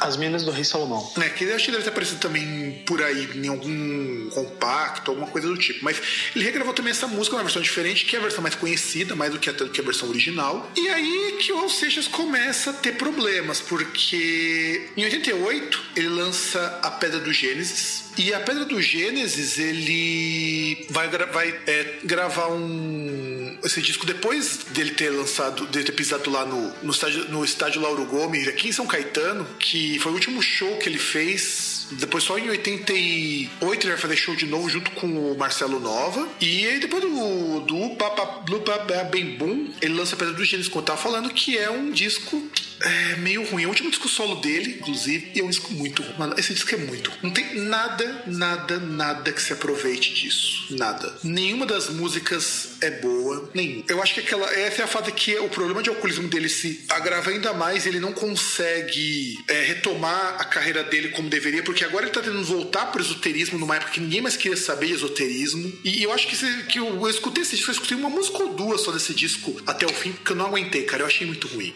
Tem uma desse disco que eu gosto, Luiz você percebe que a música ela meio que sei lá é, é, meio perdida né? Que é tipo fazendo o que o diabo gosta que tipo ela meio tenta retomar aquela parte de rockão mas o começo não é tão assim e ela não tem a, mesma força assim que tinham as outras músicas dele até as que falavam de sacanagem. Exato. E aí para finalizar a vida do Raul Seixas né porque esse é o último disco que ele lança em vida ele vai lançar junto com o Marcelo Nova o disco A Panela do Diabo que foi o segundo disco que ele lançou, que o Marcelo Nova lançou, e é o primeiro dele com parceria com ele, no dia 19 de agosto pela WEA, né, com gravações que foram de 89 lá no Vice, feito pelo, distribuído pela BMG Ariola, que era música muito comum, gravava com um pessoal e outra pessoa distribuía. E o que acontece é que esse disco, ele é um disco que está mais próximo, mais próximo talvez do Raul Seixas e do Marcelo Nova de, daquela turnê conjunto que a gente falou no começo, que quando eles começaram a pensar, puxa, por que a gente não faz um show em conjunto? Por que a gente não faz uma parceria? Que é aquilo lá que o Samuel Rosa depois falou bobagem. É, que é até assim, até meio que era aquele negócio, né, do você vê assim do, do Marcelo Nova, de ver lá o, o ídolo dele caído ali tentar, né, dar um, dar um help ali, tipo, é, é meio que um, aquelas histórias de redenção, tipo, Bart Simpson ajudando no Crust, tá ligado? Exatamente, bem por aí. E ele é um disco legal, é. não é um disco ruim, não. Ah, meu, tem uma das músicas assim que. Tá, tudo bem, tem, tem várias outras, mas tipo, tem uma das músicas assim, que é uma das mais bonitas do, da carreira do Raul Seixas, que é o Carpinteiro do Universo. Você tem aí Pastor João e a Igreja Invisível, que já foi também. É, teve cover aí de, de várias pessoas. E que aliás é uma batalha de uma música, diga-se de passagem. Eu não digo que é o melhor do Raul Seixas não é, mas é uma baita de uma música. Não, não é. Pô, dá, dá pra lembrar, assim, os velhos tempos do Raul Seixas, que até, até meio que, assim, com essa questão do, Raul, do, do Marcelo Nova, essa retomada, assim, de, pô, rock, década de 50 e tal, né? Tipo, é. tem até a música rock and roll também, música interessante. O disco, ele é bom, assim, hum, se você não comparar ele com nenhum disco anterior do Raul Seixas, só ou se você comparar só com os discos que venderam menos, ele é um disco muito bom. Inclusive, deu disco de ouro para ele. Então, é um disco pessoal gostou bastante. E eu acho um disco legal. Eu gosto muito dessa música Pastor João e Igreja Invisível. para mim, é a melhor música desse disco. Mas é para mim, na minha opinião, eu não, eu não acho que assim é a melhor música dele, mas desse disco eu gosto muito desse, Eu gosto da pegada dela, sabe? É, até no, no Faustão eles tocaram. Sim, nessa época. Era uma época que o Raul Seixas ele tava fugido do pâncreas por causa do alcoolismo. Ele tentou agendar uma turnê com o Marcelo Nova e no final dela ele acabou morrendo. É, que inclusive ele deu entrevista no Jô também, junto com o Marcelo Nova nessa turnê. Isso, eh, se não me engano, na época que o Jô ainda tava no SBT. É, exato. Então, ele teve um problema de parada cardíaca, depois em, em 89, que foi decorrência do tanto de álcool que ele ingeria. Ele levava uma vida meio, meio foda-se. E ele era diabético ainda, filho da puta. Não, meu, se e ele morreu. Ó, ó, Richards ó, da vida não ó, tem, E ele morreu porque ele não tomou insulina antes. Olha que coisa. E quando ele morreu, ele ganhou disco de ouro depois de morto. Porque esse disco fez sucesso depois que ele morreu. E é foda porque se ele tivesse tomado a insulina dele no período que tinha que tomar, pode ser que ele teria durado mais uns anos. É um rockstar, né, cara? Você não quer que um rockstar tenha a vida regrada, vai tomar insulina, essas coisas. Por isso não é coisa de rockstar. Pior que ele tomava. É que por algum acaso, eu acho que ele devia estar muito louco naquele dia, ele não tomou. e aí o pâncreas dele gritou e fudeu com o resto. É, que inclusive ele já, já teve uma cirurgia por causa disso antes, né? Sim, sim. Ele tinha feito a cirurgia quando ele tinha voltado pra Bahia pra tratar, mas não deu certo. É... O grande legado que a gente pode dizer do Hall Seixas dessa morte é que ele foi o nosso primeiro e talvez o único rockstar, porque ele viveu aquilo que ele colocava nas letras. Isso que eu acho foda. A gente vai comentar um pouco sobre esse legado do Raul Seixas no nosso último bloco. Então aproveita aí, Vegeta, fecha o bloquinho que depois nós vamos falar do legado dele. Bom, a gente agora precisa comentar um pouquinho do que, que ele deixou pra gente, o legado. Eu gostaria que você começasse a falar um pouquinho o que, que Raul Seixas deixou pra gente. Além de um monte de música de um cara que queria uma sociedade diferente. Ah, cara, por exemplo, ele deixou as melhores coisas que o Paulo Coelho fez na vida, que foram as músicas que ele fez, eles fizeram em parceria. E eu também posso dizer que uma das heranças do Raul Seixas foi ter mostrado que dá para fazer um rock diferente do que fazia-se na época, sobretudo em meados de 70 e 80, porque ele sempre foi contra a maré. Se a gente parar pra pensar, enquanto tá todo mundo fazendo MPB e aquele pessoal do Jovem Guarda tava imitando aqueles Klager nojento que surgia lá no, na Europa, a gente, ele tava fazendo rock and roll estilo Rolling Stones e Beatles. Não digo assim questão de comentário negativo em relação ao que os outros faziam, porque é aquele negócio, ele era o, quer queira, quer não, ele era um visionário, né? Ele fazia coisa nova.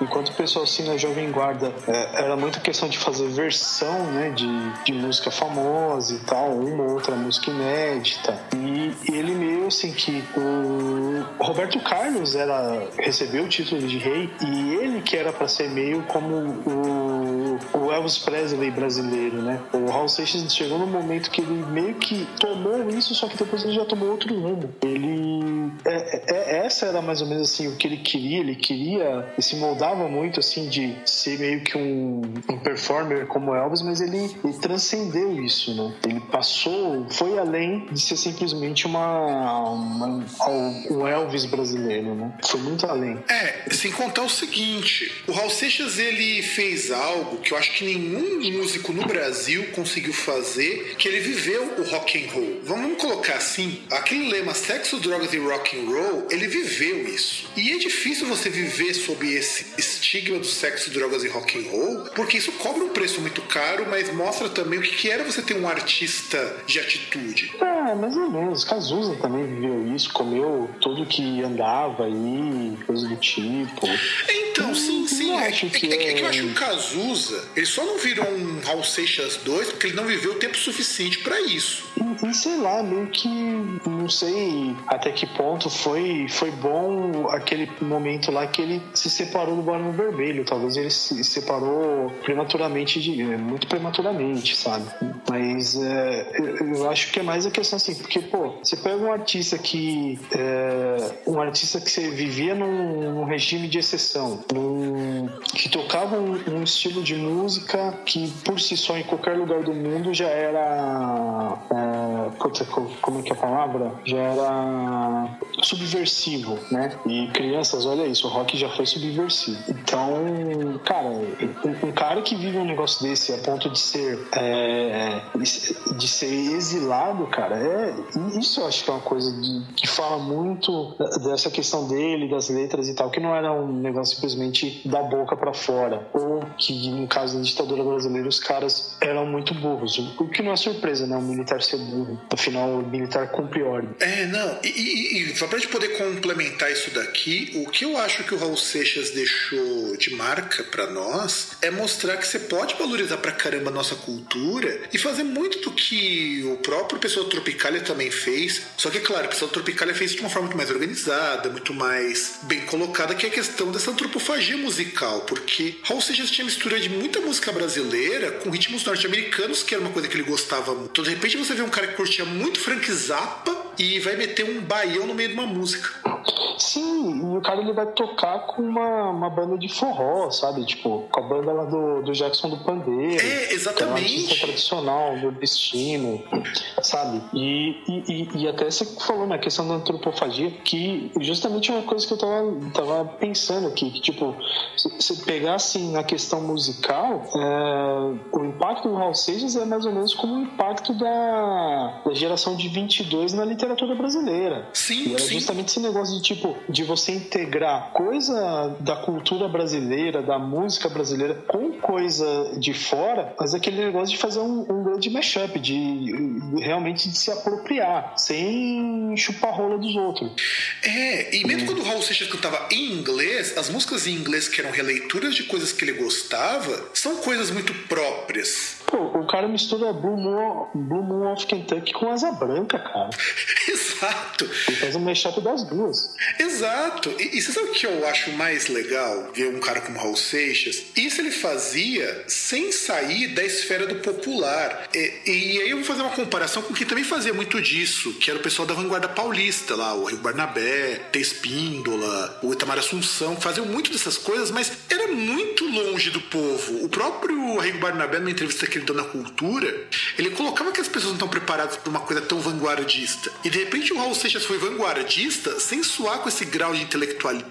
É, porque até aquela questão do, do contexto, né? Tipo, a, a Rio Barnabé e tal, a vanguarda paulista é uma coisa muito mais acadêmica, né? Eram caras que estudavam música e tal, então já era um, um contexto aí que até permitia que eles fossem nesse extremo aí, né? Fossem um pouco mais acadêmicos. No caso Raul Seixas, não, né? É, exatamente. O Raul, pelo menos para mim, eu acho que para muita gente que tem entre 30, 35 anos, também foi um introdutor do rock que não escutou ele quando estava vivo, embora quando eu nasci ele ainda era vivo, mas foi introduzido no rock. Eu lembro quando eu escutava Raul Seixas, era de uma fita. Meu pai tinha os maiores sucessos do Raul Seixas, e cara, como eu adorava escutar aquilo ali, acho que foi uma das fitas de rock que eu mais escutei quando era criança. Ah, em casa tinha disco, meus pais gostavam. Tipo, tem aqui o vinil do Metrô Linha 743, tinha cassete também aí perdido em algum lugar, alguns cassetes. Tipo, e, e era uma coisa que até assim, década de 90 permeava muito assim o, o, o nosso, o nosso contexto e tal, até mesmo questão de, de obras assim, de, de várias, diversas mídias, até porque era recente a, a morte dele, né? Sim, eu acho que quando eu tinha os meus 7, 8 anos, que foi, era quando eu pegava para escutar essas fitas mesmo, pai tinha em casa, o, a morte do Raul Seixas ainda soava muito recente, porque eu tinha isso em 92. Eu tinha 7 anos, 7, 8 anos, 92. O Raul Seixas tinha morrido fazia 3 anos ainda era muito recente, porque ah, uma coisa que as pessoas nessa era pós-internet não entendem é que uma notícia repercute por muito tempo quando você não tem o fator internet. Não, principalmente questão do, de algo dessa magnitude, né? Que só, só para traçar um paralelo, por exemplo, uh, falou-se muito da, da morte da Amy Winehouse, só que, por exemplo, uh, questão de relevância, meu, tem, tem nem comparação. Se fosse na época do Raul Seixas, era um negócio que ninguém ia dar, não ia nem saber. É, mas eu acho que se o Winehouse tivesse surgido na época do Raul Seixas, seria só mais uma. Porque tinha tanta gente fazendo a mesma coisa na época, e eu não tiro nem a importância que ela teve nesses anos 2000 por conta de ter um estilo de vida meio junk e, sei lá, trazer esse som da década de 70 de volta pros holofotes, mas ela seria mais uma. É, é, é, é que é difícil, assim, tipo, eu, eu tracei o paralelo só, pra, só pela questão da repercussão, até porque, assim, ela era uma, uma, uma artista, assim, que tinha algum nome? Tinha, mas tinha mais, assim, essa questão do, do fenômeno, né? Porque ela era uma artista no princípio de carreira ainda. Sim. Ela não era uma artista que tinha já uma, uma bagagem, uma história, né? Então... Ela estava construindo essa história. E era uma artista que, assim como eu falo do Raul Seixas, que se tivesse vivido mais um pouquinho, eu acho que teria se tornado uma artista gigantesca. É, muito provável, né? Porque você pega tantos fenômenos que surgiram assim quando ela estava crescendo e, e depois até, até essa questão de protagonismo feminino e coisa do tipo, com certeza ela seria alçada e ela estaria numa proporção aí, claro, se ela não fizesse cagadas, né? Ela estaria numa proporção similar aí de uma Rihanna, por exemplo. Provavelmente. Ainda mais porque do contrário de muitas das artistas, uma Beyoncé também concordo, porque do contrário dessas artistas, menos a Rihanna, porque a Rihanna até ela tem algum, alguma coisa ali, ela era uma boa artista. Ela, nisso a história dela e do Raul Seixas são muito parecidas nesse sentido. Eram artistas que produziam também seus trabalhos, que tinham conhecimento daquilo que faziam e viveram a música e o estilo de vida do exagero que o mundo musical apresentava. É, que eu acho ela mais parecida com a, com a história de vida da Janis Joplin, né? Também, a, mas, mas o Raul Seixas também é, no fim das contas, um pouco isso. Se você parar pra pensar, Raul Também foi o que a Janis Joplin foi, o que. Quem mais que morreu assim de overdose ou de excesso de drogas? Hendrix. Foi que nem o Hendrix, que nem o Morrison, o Zappa mesmo. Aliás, ele lembra muito o Zappa, que o Zappa então, também teve uma época que ele ficou piradão das ideias e foi entrar num retiro espiritual meio louco. Então, mas, mas na verdade, no caso assim da, da Amy Winehouse, eu comparo mais com a Janis, porque a, a questão de problemas de, de ordem sentimental. Ah, entendeu? sim, sim. Que a Janis, ela tinha muito disso, porque, tipo, ela pegava todo mundo tal, mas ela assim ainda tinha aquele negócio de, de, de se drogar e de beber dessas coisas que ela se sentia solitária. Que era muito a questão da, da Amy Winehouse por conta do relacionamento que ela tinha com aquele maluco que não lembro o nome dele, que era uma banda indie, nem indie, sei lá porque era o estilo da banda do cara, que era uma bosta também. É, e o Raul Seixas, ele, ele meio que também absorveu um pouco desses excessos, porque ninguém conseguia ficar junto com ele. Eu lembro que eu até assisti na época, acho que em 94, 95, algumas entrevistas que as filhas dele davam sobre o pai para tirar essa imagem que ficou do Raul Seixas, porque o cara era um beberrão, um drogadão louco da porra e que não fazia mais nada da vida. Porque também ficou esse estigma do Raul Seixas durante muito tempo. É, porque é o, o que as pessoas viam, né? Tipo, você vai lá, você ouve o disco e tal, essas coisas. Aí você vai no show, o cara não consegue cantar porque tá louco, né? Tá é, exatamente, exatamente, exatamente. E eu recomendo para você, ouvinte, que você escute um pouco de Raul Seixas. Meu irmão, ele não curte, ele escuta esse programa e eu sei que ele não curte, mas dá uma chance também, mesmo que você não curta muito, tem coisa legal no Raul Seixas. É, cara, sei lá, eu acho que o cara de chegar daquele que torce o nariz, que diz que dá urticária, por exemplo, de ouvir Ramones, Raul Seixas, Tipo, eu, eu, acho que é mais questão. Ou, ou, a pessoa tem problema, ou ela, ela, é aquele negócio que ela quer falar para dar impacto, entendeu? Porque você chegar e falar, por exemplo, ah, eu não ouço Hammerfall. Foda-se. Ah, eu não ouço Carcas. Tá, beleza, aí? Tipo, ah, eu não ouço Immortal. Tipo, foda-se. Agora o cara chega e fala, não, eu não ouço Raul Seixas. Aí ganha tipo uma aura, assim, tipo, oh, esse cara é mauzão. Esse cara, esse cara, esse cara é mau, hein? É, é tipo os caras que não escutam Pink Floyd, meu meu. É, é, tá certo que você não é obrigado a gostar. Eu concordo que o Raul Seixas, em alguns momentos, ele chega meio a ter um culto que lembra, embora já reduziu bastante, aquela coisa que fizeram com a Legião Urbana durante uma época. De repente, quando o pessoal lembra que o Raul Seixas existe, coloca num pedestal, colocando coisa que ele nunca foi. Mas ele era um músico genial, ele era um produtor genial. Tem um trabalho tanto dele como produtor, como ele como músico, que merece ser redescoberto e muita gente redescobre ele constantemente. Ah, Aliás, até inclusive o valor dele é porque ele era artista e produtor, né? Então é um cara que sabia, assim, maior parte das vezes ele sabia o que ele estava fazendo, né? Não era algo que alguém mandava ele fazer ou que ele fazia por acaso, né? E... Mas assim, essa questão messiânica aí, igual os caras que seguem Raul Seixas ou seguem, é, tipo, como se fosse um guru, ou aqueles caras que seguem o Renato Russo como se ele fosse, ah, porque é o poeta, não sei o quê, ah, tem muita coisa escondida no que ele diz. Aí chega, tá, beleza, mas o que isso aqui quer dizer? Ah, não vou explicar pra você. Ah, então vai tomar no seu cu. É, exato. Não é isso também. Exato. Eu, eu respeito muito o Raul Seixas por ter feito boas músicas, por ser um músico que desafiou muitos padrões até da própria indústria fonográfica. Foi um cara que viveu aquilo que ele cantava, o que é muito difícil, e que eu, eu só sinto pena hoje que nós temos uma geração de músicos tão bunda mole hoje que Sei lá, meu. Eu acho que o Raul Seixas hoje teria problemas num mundo em que as pessoas acabam bandas porque coisas de âmbito pessoal aparecem onde não deveriam aparecer. Ah, cara, hoje em dia ele não poderia cantar o rock das aranhas. É, porque já seria o machista, seria misógino e o caralho a quatro. É, é, seria lesbofóbico, né? É, seria lesbofóbico, não sei o quê. E não era. Eu acho que as pessoas têm muita dificuldade hoje de absorver um, um artista como Raul Seixas. Se você pegar e pensar, esse pessoal que só escuta essas músicas da grande mídia pasteurizada, sabe? E, e, o pior, não só da grande mídia, né? Também da, daquela mídia pseudo especializada, né? Com, com seus nichos lá e suas, o, o, os seus artistinhas, né? Mas a, a, até a gente percebe assim que até uma coisa que a gente comentou em alguns outros programas que a década de 90 em si, até o, pelo menos até a metade da década, é um, um momento que pro rock mesmo foi meio que perdido, né? Porque nenhum, nenhum artista dos que existiam uh, teve lá muita atividade, muita relevância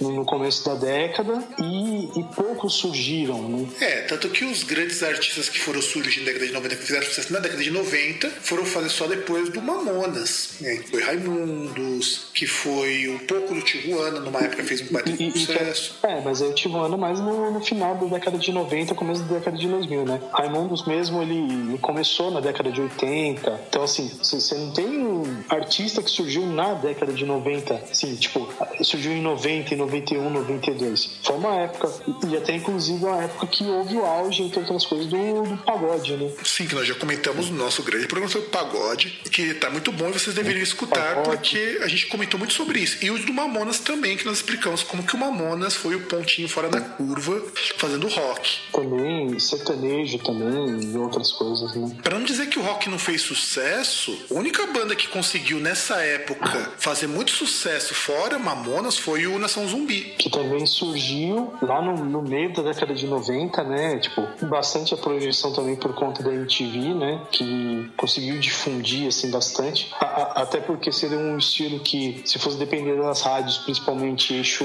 eixo centro-sul, não tocaria nunca. É, isso que é engraçado, o pessoal fora do Brasil curtiu pra caramba o Mangue Beat. Tanto que eles deram origem a um gênero novo. Que isso é eu acho sensacional. É para vocês verem como que o o Raul Seixas ele meio que ajudou, ainda que indiretamente, muitos desses artistas a aparecer. Porque. Ah, mas ajuda, porque você pega. Você pega, por exemplo, você falou aí da Nação de Zumbi com, Chico Science, que misturava essa questão do, do mangue e tal, o, os ritmos lá deles. Aí você tem, por exemplo, o Raimundos que misturava uh, hardcore com, com baião, né? Com, com forró também, né? Que, que tomam aquilo que o Seixas fazia, né? Sim, sim, sim, sim. O Raimundos, inclusive, que começa a fazer sucesso também lá para 96, 97, quando você tem já consolidados os discos do Lavota Novo e o.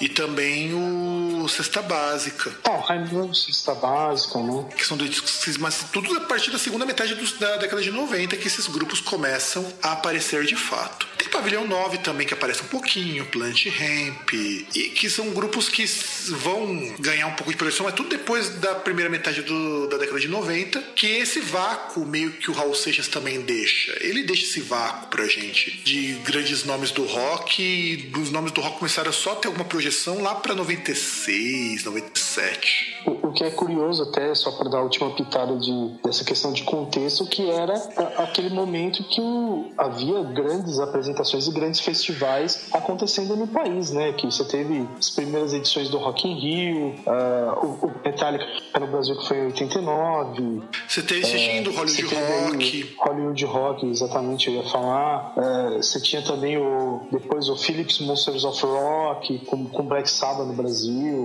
Em 94, meu. Com, Black, Sabbath, Black Sabbath e Dio. Sim. Em 94. Black Sabbath e Dio. Você tinha também o, o evento lá do Skoll, que também tinha trazido umas bandas de rock. Então era, era uma coisa muito curiosa. Você tinha, ao mesmo tempo, festivais desse aparecendo aos montes, em paralelo com bandas no Brasil que demoraram para desmontar, o que mostra que a gente ficou muito carente nessa época desde 88 até 96 de grandes sucessos dentro do rock brasileiro, que não ficassem só presos nos nichos, antes que surgisse alguém que estourasse de vez, ou que aparecesse com a proposta que o pessoal começasse a gostar. E bem, cara, acho que a gente já falou demais por hoje, né? Chega, né? Acho que chega. E deixa uns recados aí, César. Como que o pessoal faz para nos achar? Ah, bom, vamos lá. Você pode fazer uma fogueirinha mandar sinal de fumaça. É, bom, você pode entrar no facebook.com barra pages barra groundcast. Você pode mandar um e-mail para o contato arroba groundcast.com.br. Você pode procurar o arroba groundcast no Twitter. Facebook, o Instagram ainda não tem, Snapchat também não. Esse depende de mim nunca terá. Instagram eu não vejo utilidade por enquanto para o nosso site, ainda Instagram, mas quem sabe futuramente. E. Quem sabe quando surgiu o Groundcast Stars of Rock ou Stars of, sei lá. Groundcast in Concert, né? Sei lá. Groundcast in Concert. É. Eu preciso de dinheiro, a gente precisa de dinheiro para poder. Groundcast in Friends. Groundcast in Friends, não seria uma ideia, mas é preciso de dinheiro. Isso daí, por enquanto, a gente não tem acesso suficiente para poder bancar. É, então... Groundcast Friends, né? Mas ainda. Quem sabe o Gedão mandar uma mala daquelas pra gente? É, pode ser também. Então é isso, querido ouvinte. A gente vai ficando por aqui. Eu agradeço que você tenha nos escutado até o final deste programa e também que marca a volta do César depois de um período adoecido, né, não, César? Período sabático, mas nem, nem um mês. É, mas faz quase esse tempo que você não aparece aqui na, no Groundcast, cara. Faz quase um mês que não tem programa com a tua voz linda e maravilhosa e que eu tenho apresentado sozinho e espero que vocês tenham gostado muito. E um grande abraço para todo mundo e tchau! E fazer tudo igual.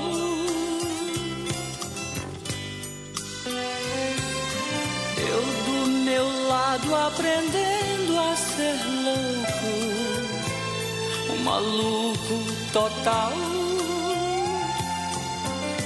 Na loucura real.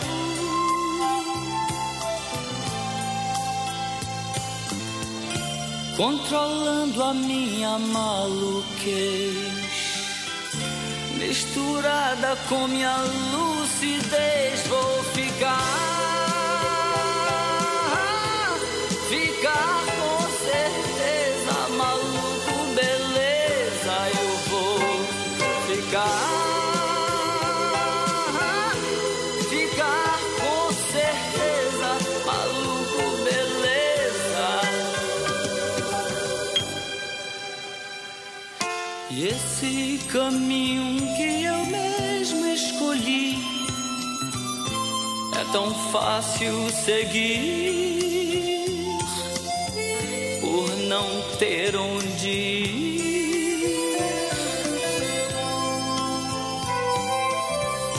Controlando a minha maluquez, misturada com minha lucidez.